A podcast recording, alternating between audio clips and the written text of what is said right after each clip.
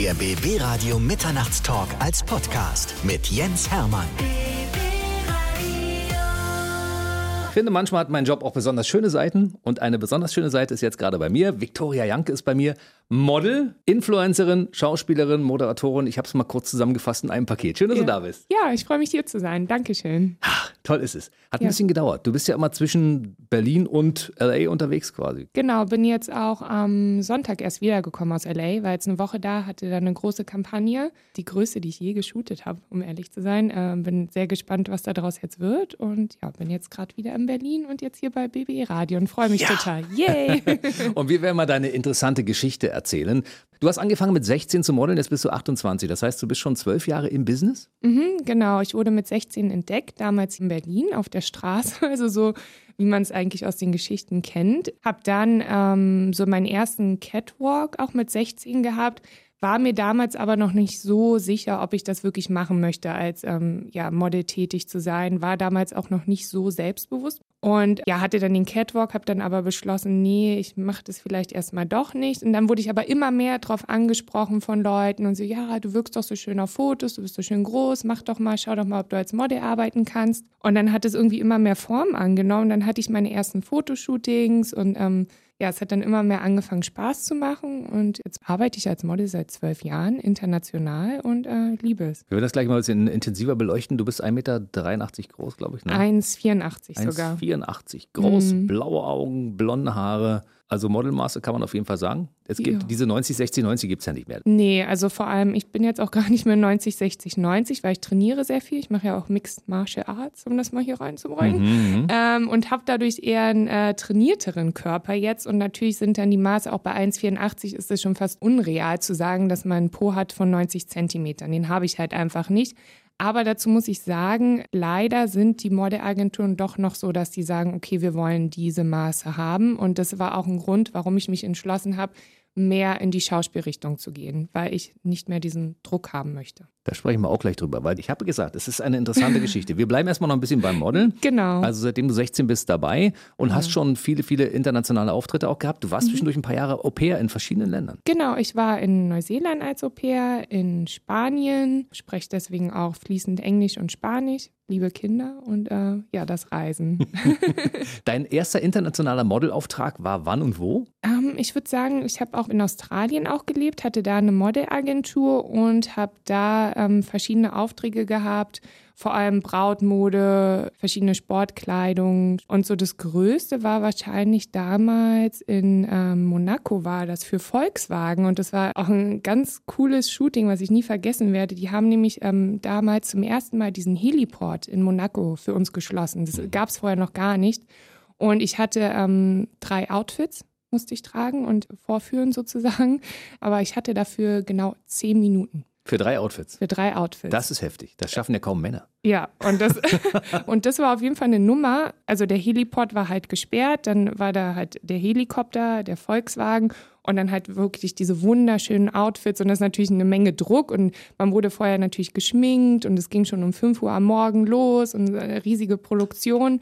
Es war auf jeden Fall sehr aufregend. Ich habe es aber geschafft und die Fotos sahen auch echt gut aus. Und äh, ja, ich glaube, dieses Shooting werde ich nie vergessen. Und dann hatte ich auch mal ein Shooting in New York, am Times Square, bei 40 Grad, in fetten Jacken. Oh. Ja, ja, es ist das Model-Business. Oder Bikini-Shootings im Winter in Australien, wo ich dann in den Pool hüpfen musste und danach einen Kreislaufzusammenbruch hatte. Also Modeln ist auch nicht ohne. Das war für Wink Models damals, ne? Genau, In Wink Australien. Models, Wink genau. Models. Und für L'Oreal hast du auch schon, bist du auch schon gelaufen. Genau, für L'Oreal auf verschiedenen Bühnen. Er hatte auch ein Shooting für L'Oreal schon. Ja, genau. Victoria Jank ist bei mir. Sie ist Model, unter anderem auch Influencerin und äh, künftige Schauspielerin. Du hast irgendwann mal für dich entschieden, du möchtest gern Schauspielerin werden. Und du gehst jetzt an Quentin Tarantino an, Ja. um Mhm. ja. äh, Uma Thurmans äh, Rolle zu übernehmen. Ja, also die nenne ich in Amerika auch The German Uma Thurman. Wir haben wohl auch irgendwie eine gewisse Ähnlichkeit. Das stimmt. ich ja auch. Nur ein Stück größer bist du noch, ne? Ja, ein bisschen größer. Ich glaube, sie ist 1,78. Wie groß ist sie? Aber sie ist auch Also nicht ungefähr. klein. Mhm. Sie ist auch nicht klein, ja. Genau, also die Ähnlichkeiten sind da. Ich möchte halt auch als Schauspielerin gern so in die Action-Richtung gehen, durch Mhm. mein Mixed Martial Arts, durch die Größe auch. Und da sind jetzt einige Leute am Werken, die mir da helfen, ähm, den Quentin zu treffen. Und dann gibt es Kill Bill 4 mit dir. Hoffentlich, ja. sportlich ist einiges da. Du hast ja früher als Schwimmerin mal begonnen, dann Mhm. Rugby gespielt, ne? Ja. Im Nationalteam. Im Nationalteam, ja. Deutschland vertreten. Ich habe das, ähm, genau, Schwimmen ähm, habe ich angefangen, als ich sechs Jahre alt war, bis ich zehn war. War sehr gut im Rückenschwimmen, habe auch einige Medaillen gewonnen. Mhm. Und habe dann aber beschlossen, dass das nicht mehr ähm, das Richtige für mich ist, weil es ist schon sehr, es ist halt kein Teamsport. Man kämpft halt für sich alleine und als, ja, als Kind war das halt schon sehr schwierig, weil ich hatte nicht wirklich Freunde, auch äh, in meiner Mannschaft sozusagen oder in meinem Verein. Und jeden zweiten Tag zu trainieren und dann an den Wochenenden die Turniere zu haben, das war dann irgendwie als Kind, habe ich gesagt, nee, ich möchte das nicht mehr. Obwohl ich das Schwimmen halt heute auch noch über alles liebe natürlich. Und dann habe ich mich über die Jahre immer mit verschiedenen Sportarten ausprobiert. Karate, Tanzen, Boxen auch mal kurz, aber es war damals noch nicht so meins. Und dann nach Neuseeland habe ich mit Touch Rugby angefangen, weil ich fand halt äh, Rugby schon total faszinierend, habe das auch selber mal probiert, aber das war mir ein bisschen zu heftig, um ehrlich zu sein. Ich wollte auch noch weiter als Model arbeiten. Und dann bin ich zurückgekommen und habe mich halt mal so ein bisschen erkundigt. Oh, ich würde halt gern irgendwie mit Neuseeländern mehr zu tun haben und irgendwas mit Rugby. Was gibt's denn hier?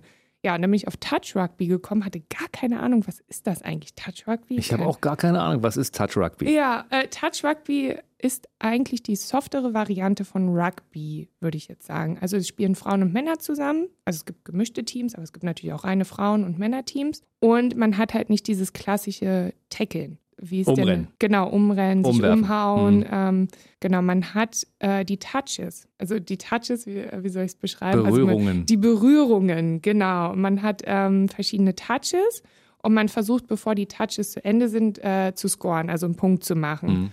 Und auch wenn du einen Touch hast, auch in der, ähm, also wenn du in der Abwehr bist, musst du immer fünf Meter zurückrennen. Das heißt, du bist, egal ob du in der ähm, Defense oder in der Attack bist, du bist immer am Rennen und immer am Bewegen. Das ist ein sehr, sehr schnelles Spiel und ein sehr strategisches Spiel. Also es ist für die Ausdauer, für die Fitness super. Deswegen haben wir bei uns auch viele Rugby-Spieler gehabt, die irgendwie verletzt waren und wieder fit werden mussten. Die haben dann halt auch bei uns mitgespielt. Oder die dann halt beschlossen haben, okay, die wollen nicht mehr Rugby spielen. Äh, die sind dann halt auch zu Touch Rugby rüber. Kommt aus Australien.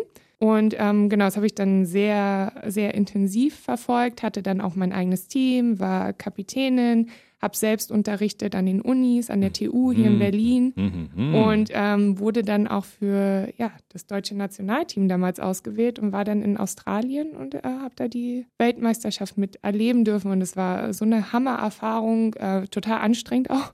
Also ich bin auf jeden Fall meine körperlichen Grenzen gekommen, aber es war wunderschön und eine hammermäßige Erfahrung. Und jetzt MMA, Mixed Martial Arts. Also das ist ja wirklich die Mutter aller Kampfkünste, könnte Mhm. man sagen, weil man denkt als Außenstehender, es gibt keine Regeln, obwohl es gibt welche, aber nicht viele. Es gibt schon ein paar Regeln, genau. Mit Mixed Martial Arts habe ich angefangen, jetzt auch vor ein, zwei Jahren. Das Ganze kam zustande, als ich in Italien war. Da habe ich die Lamborghini Super Trofeo moderiert und habe da zwei Amis kennengelernt. Ich dachte erst, das sind Australier. Und ich so, hey, you're from Australia? So, no, we're from America. Ich so, oh, okay. Da habe ich halt angefangen, mit denen zu reden und habe denen damals meine E-Castings fürs Modeln gezeigt. Ne, Das war für Dr. Oetker, muss ich halt so tun, als würde ich eine Pizza essen Mhm. und äh, ne. Und dann gibt mir der Pete Arison, das ist der Vice President of AMC Networks, gibt mir so mein Handy zurück und sagt, ja, you're an actress. Ich so, hä, wie? Ja, du bist eine Schauspielerin. Absolut, ja. Und ich so, hä? Und dann Arman Julian, das ist so mein heutiger Mentor, würde ich sagen, er meinte so, ja, du, du gehörst, du musst nach Amerika kommen und du gehörst auf die Leinwand. Dann habe ich halt mit ihm, ich dachte, okay, was erzählen die mir jetzt hier eigentlich? Und er so, ich gebe dir einen Tipp. Fang an, Mixed Martial Arts zu machen, lern die Basics und dann komm nach Amerika. Das könnte dein Vorteil sein, wenn du zu Castings gehst mit deinen 1,84, mit deinen langen Beinen, wenn du dann dahin gehst und denen äh, die Basics halt zeigst für Actionfilme und so, das könnte voll dein, deine Sparte werden. Ich so, hä, okay. Hab da erst so gedacht, okay, was erzählen die mir eigentlich? Hab dann aber irgendwie drüber nachgedacht und habe mich dann auch ein bisschen belesen über Mixed Martial Arts. Und ich so, okay, ich probiere es mal. Hab dann, ähm, ja, und so kam das dann irgendwie langsam zustande. Und ich muss sagen, ich liebe jetzt Mixed Martial Arts und Boxen. Es ist so, ah, einfach so toll und auch zum Stressabbau. Und wirklich, wenn ich manchmal gestresst bin, dann freue ich mich schon so auf mein Training und sage meinem Trainer schon so, ja, heute muss ich mal richtig hier dich verprügeln. Ja. und ähm, also es ist auf jeden Fall mega für den Kopf und aber auch für den gesamten Körper. Also du trainierst wirklich den gesamten Körper, was natürlich mir dann auch wieder fürs Modeln hilft oder generell halt auch fürs Wohlfühlen. Und ja, es ist halt voll mein Ding geworden. Ich liebe es. Ich bin jetzt nicht so, dass ich jetzt in den Ring steige und ähm, Wettkämpfe haben. Also ich mache das wirklich dann eher für für mich, äh, für meinen Stressabbau und dann halt für meine Schauspielkarriere. Aber es ist nicht so gut fürs Modeln, weil du öfter ja auch mal blaue Flecken hast. Und wenn du irgendwo auf einen mhm. Catwalk musst und hast dann blaue Flecken, dann sagen die, was ist denn mit der nicht in Ordnung? Ja, das hatte ich jetzt ähm, bei meinem Shooting in L.A., da hatte ich auch von dem fetten blauen Fleck am Bein dann auch alle so, oh mein Gott, was hast ja. du da am Bein? Ich so, ja, ich mache doch hier so Mixed Martial Arts. Aber es gibt ja Make-up und das kann man Gott sei Dank gut abdecken. Von daher geht es dann auch. Aber ähm, ja, das war auch ein Grund, warum ich damals mit Touch Rugby aufgehört habe, weil meine Modelagentur war dann auch so, Victoria, entscheide dich mal. Du hast jetzt hier die ganze Zeit Verletzungen, blaue Flecke. Ich hatte wirklich auch ähm, Prellungen, Verstauchungen, also schon ein sehr brutaler Sport auch gewesen. Ich meine, auch so entscheide dich mal. Also entweder machst du das Model oder du machst halt diesen Sport, weil wenn du die ganze Zeit mit Verletzungen dann zum Shooting kommst, das funktioniert halt nicht. Deswegen habe ich damals ähm, nach der Weltmeisterschaft aufgehört mit Touch Rugby, aber jetzt mit Mixed Martial Arts, dadurch, dass ich es halt wirklich jetzt nicht als Wettkampfsport mache, mhm. geht es ja. Und ich möchte ja auch mehr in die schauspielerische Richtung und vor allem ins Action-Business. Und da ist es ja dann auch wiederum okay und auch gefragt. Und es gibt Make-up, es gibt ja so viele Möglichkeiten heutzutage. So ist es. Man könnte auch sagen, Viktoria Janke ist das härteste Model, das wir haben in Deutschland. Ein wunderbarer Export.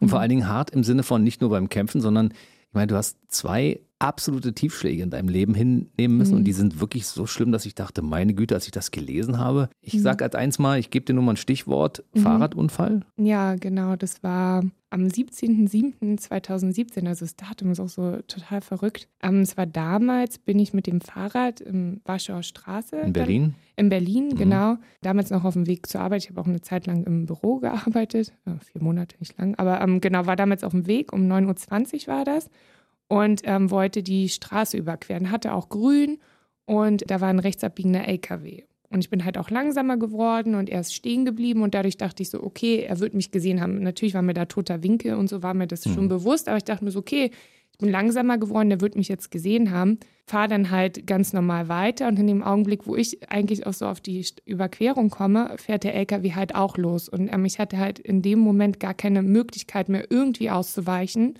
und bin dann mit meinem Rad in seinem Rad hängen geblieben.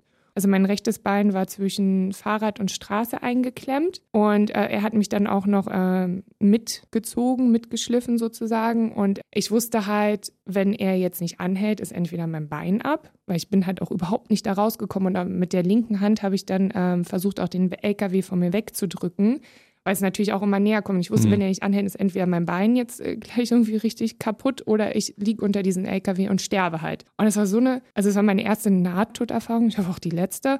Und das war einfach in diesem Moment, ich weiß nicht, wie lange es ging, aber es, für mich war es wie in einer Zeitlupe. Es sind einfach, ich habe um mein Leben geschrien, stopp, mhm. stopp, stopp, halt bitte an.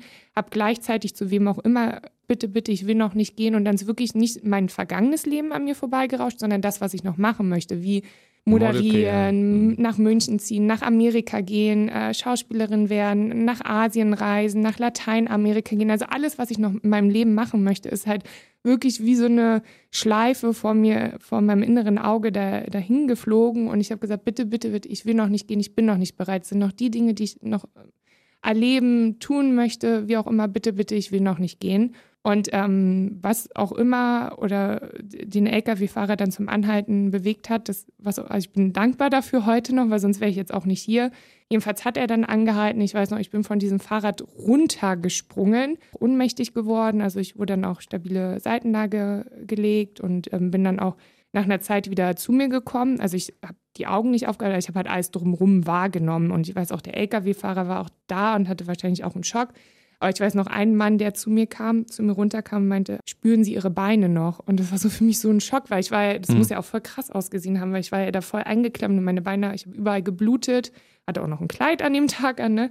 Äh, und keinen Helm getragen, was nicht sehr schlau war. Leute, tragt immer einen Helm beim Fahrradfahren. Ja, und dann, dann habe ich erstmal so geschaut, weil ich habe meine Beine erst gar nicht auch gespürt. Und dann aber, als ich mich darauf konzentriert habe, habe ich halt diesen ganzen Schmerz gespürt und habe dann auch angefangen zu heulen. Ich so, ja, ich spüre meine Beine noch, weil es war natürlich auch meine Angst, ne? weil ich war da so eingeklemmt.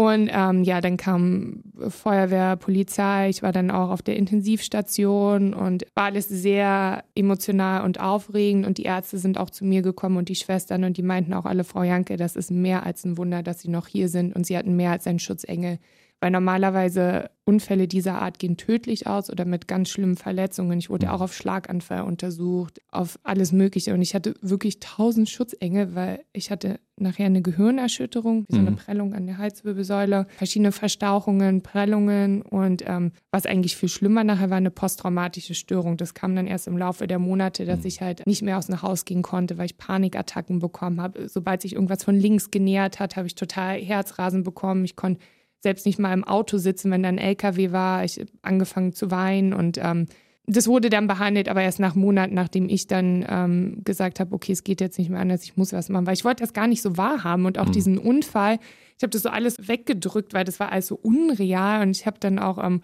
ich bin dann schon auch depressiv geworden, weil ich habe dann angefangen, über mein ganzes Leben nachzudenken und ähm, habe natürlich auch immer äh, nachts von diesem Unfall geträumt. Also äh, die Zeit danach war schon sehr schwer, muss ich sagen. Aber das Bein ist dran, man sieht es, sieht, Ja, sieht wieder gut aus. Nicht mal dolle Narben, also hier Genau. nur so ein bisschen, aber. Aber schick. Ja, Also beide schick. sehen gut aus, Ja. äh, der Rest auch. Viktoria Janke ist bei mir, mittlerweile ist sie auch wieder gesund. Du Ja. hattest, da müssen wir ganz kurz noch drüber reden, auch noch einen weiteren Schicksalsschlag. Ende Mhm. 2018 kam die Diagnose Krebs. Ja, also die stärkste Gebärmutter-Halskrebsvorstufe war das. Äh, Das weiß ich auch noch, da war ich beim Asiaten damals essen und ruft mich meine Frauenärztin an. Also ich war schon eh unter ähm, Kontrolle und dann ruft mich meine Frauenärztin an und meint so, ja, Viktoria, die Zellen haben sich halt jetzt sehr stark weiterentwickelt, wir müssen jetzt operieren. Und das ist natürlich mit 28, als Frau denkt man sich dann so, äh, ich habe halt auch keine Kinder, möchte irgendwann mal Kinder haben. Das war dann so, äh, nee, also ich will mich jetzt nicht operieren lassen, muss ich wirklich? Und so, ja, es gibt jetzt halt einfach keine andere Möglichkeit mehr. Und ich habe mich dann auch weiter informiert. Und ähm, die anderen Ärzte meinten dann auch, würde ich noch drei Monate länger warten, wird es halt Krebs. Mhm. Ich habe wirklich erst überlegt, ich will mich nicht operieren. Das klingt jetzt vielleicht total banal, aber ich, weil ich halt so eine Angst hatte, wenn die dann mich operieren, dass was schief geht, dass ich keine Kinder mehr bekommen kann, was auch immer.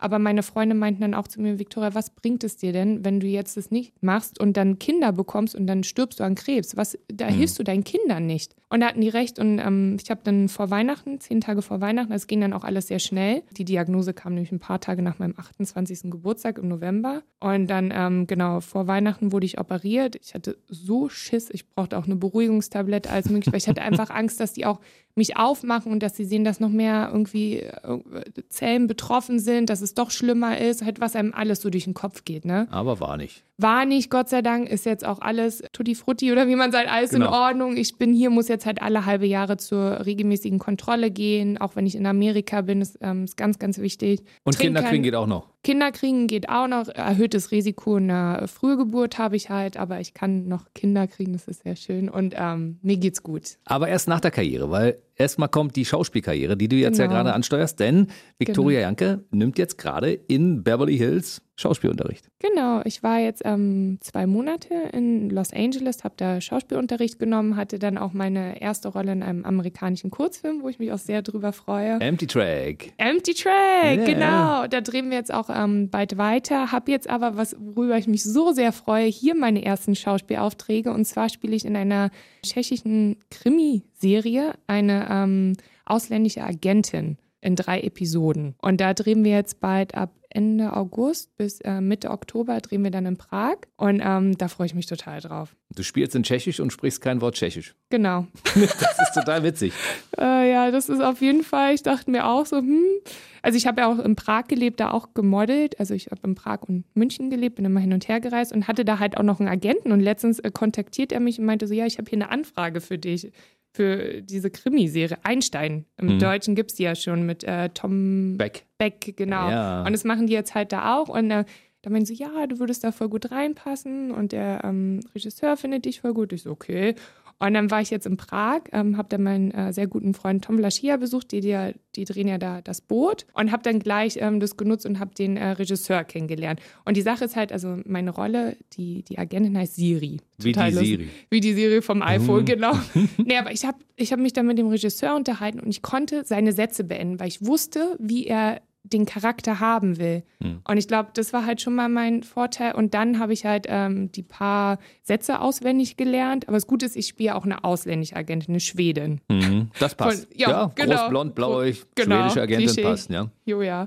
Genau. Und dann haben die mich vor die Kamera gepackt und dann hat er mir so ein paar Anweisungen gegeben. Das habe ich dann gemacht. Und ja, jetzt habe ich den Job und freue mich total, bekomme auch einen Sprachtrainer und ähm, bin total aufgeregt, weil das ist so mein erster richtiger Job als Schauspielerin und dann natürlich noch in der Sprache, die ich überhaupt nicht kann.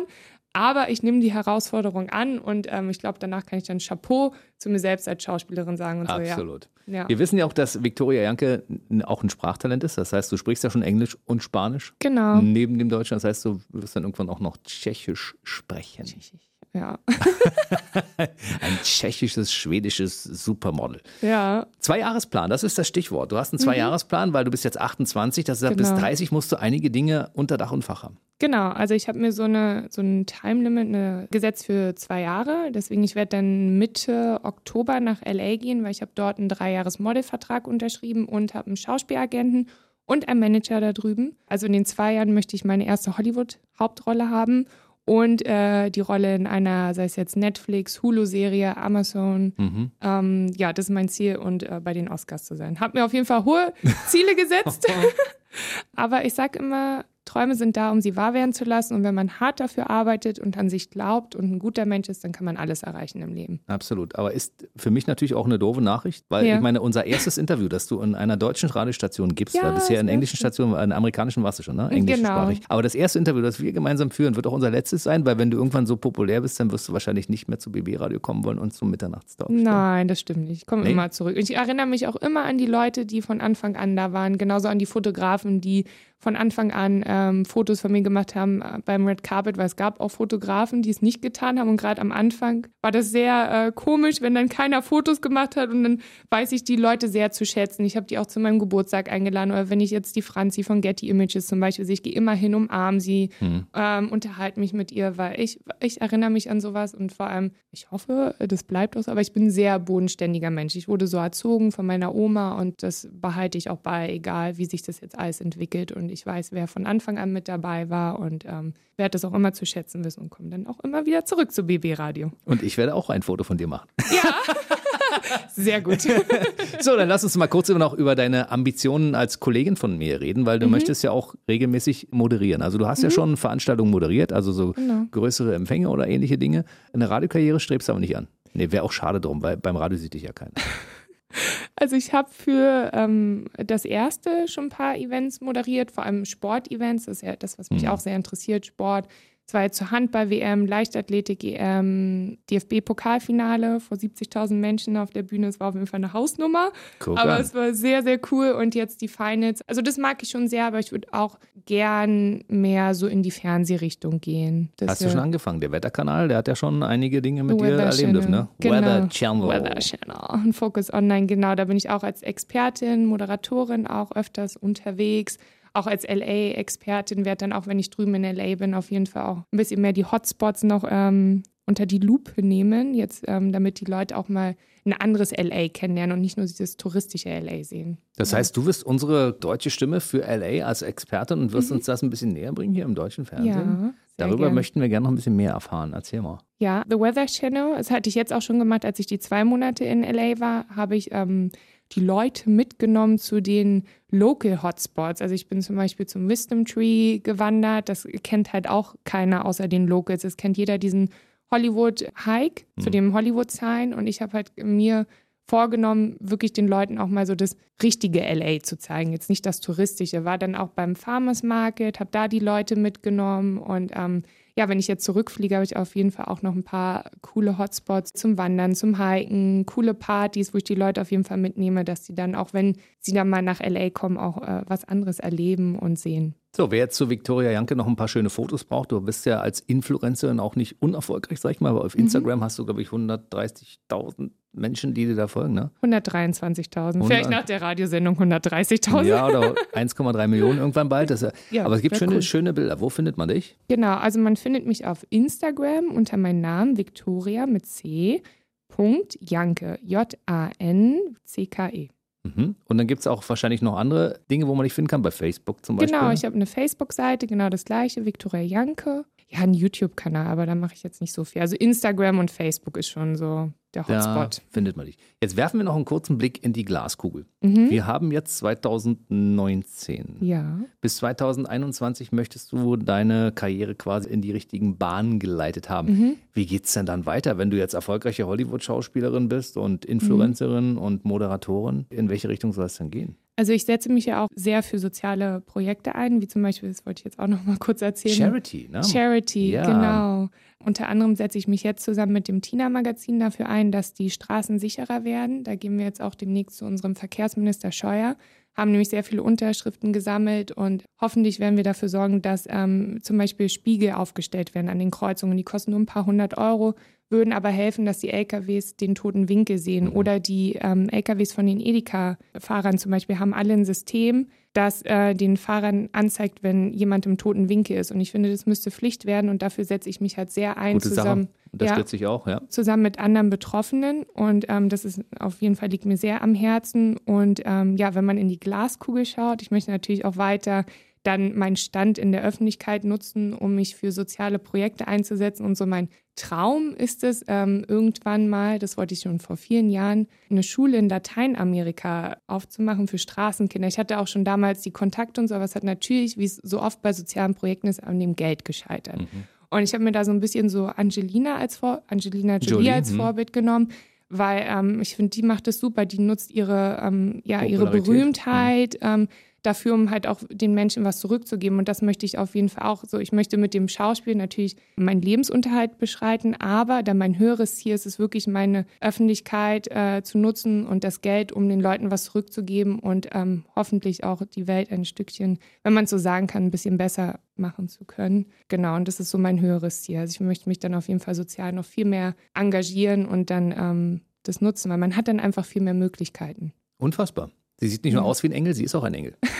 Ja. Da wird also noch einiges passieren in den nächsten Jahren. Mhm. Wir, wir werden das Ganze verfolgen. Wir müssen als letztes natürlich noch den Familienstand erfragen, weil ich glaube Mhm. zu wissen, dass du im Augenblick als Single unterwegs bist und man fragt sich, warum? Weil das ein Mann dieses Tempo nicht halten kann, vermutlich, ja. Ja, ich bin sehr viel unterwegs, muss man sagen, und bin halt jetzt sehr auf das Schauspiel konzentriert, auf meine Karriere und ähm, bin da bin gerade auch sehr happy mit mir selbst. Mhm. Natürlich, wenn ähm, der passende Mann irgendwann kommt, würde ich jetzt auch nicht Nein sagen, weil ich möchte schon heiraten, zwei Kinder haben, so das Typische, aber gerade bin ich sehr fokussiert auf, ja, auf meine Karriere, reise halt auch sehr viel. Ne? Also da muss ein Mann auf jeden Fall mithalten können. Mhm. Also warten wir mal, was passiert, wenn sie die 30 überschritten hat. Bis dahin bleibt es weiter entspannt. Um Ja. Viktoria Janke, ich freue mich, dass du hier warst. Ja, danke. Zu deinem ersten offiziellen Interview im deutschen Radio. Ja. Das, ich fühle mich auch ein bisschen geschmeichelt, dass ich der Erste bin. Also, dass Ja. ich der Erste war, muss ich ja sagen, weil unser Interview ist ja schon wieder vorbei. Der erste und der letzte vielleicht. Ja, wer weiß. Man. Aber ich habe es zumindest geschafft. Es war sehr schön. Es war auch sehr schön, dass du da warst. Ja, ich finde es auch sehr Denn äh, toi, toi, toi für dich, viel Erfolg für alles, was du dir vorgenommen hast. Du schaffst das, ich weiß das und vielleicht vergisst du uns ja nicht. Nein, niemals. Ich komme wieder. Dankeschön. Ja, alles Gute, tschüss. Danke, tschüss. Der BB Radio Mitternachtstalk. Jede Nacht ab 0 Uhr. Und der neueste Podcast jeden Mittwoch.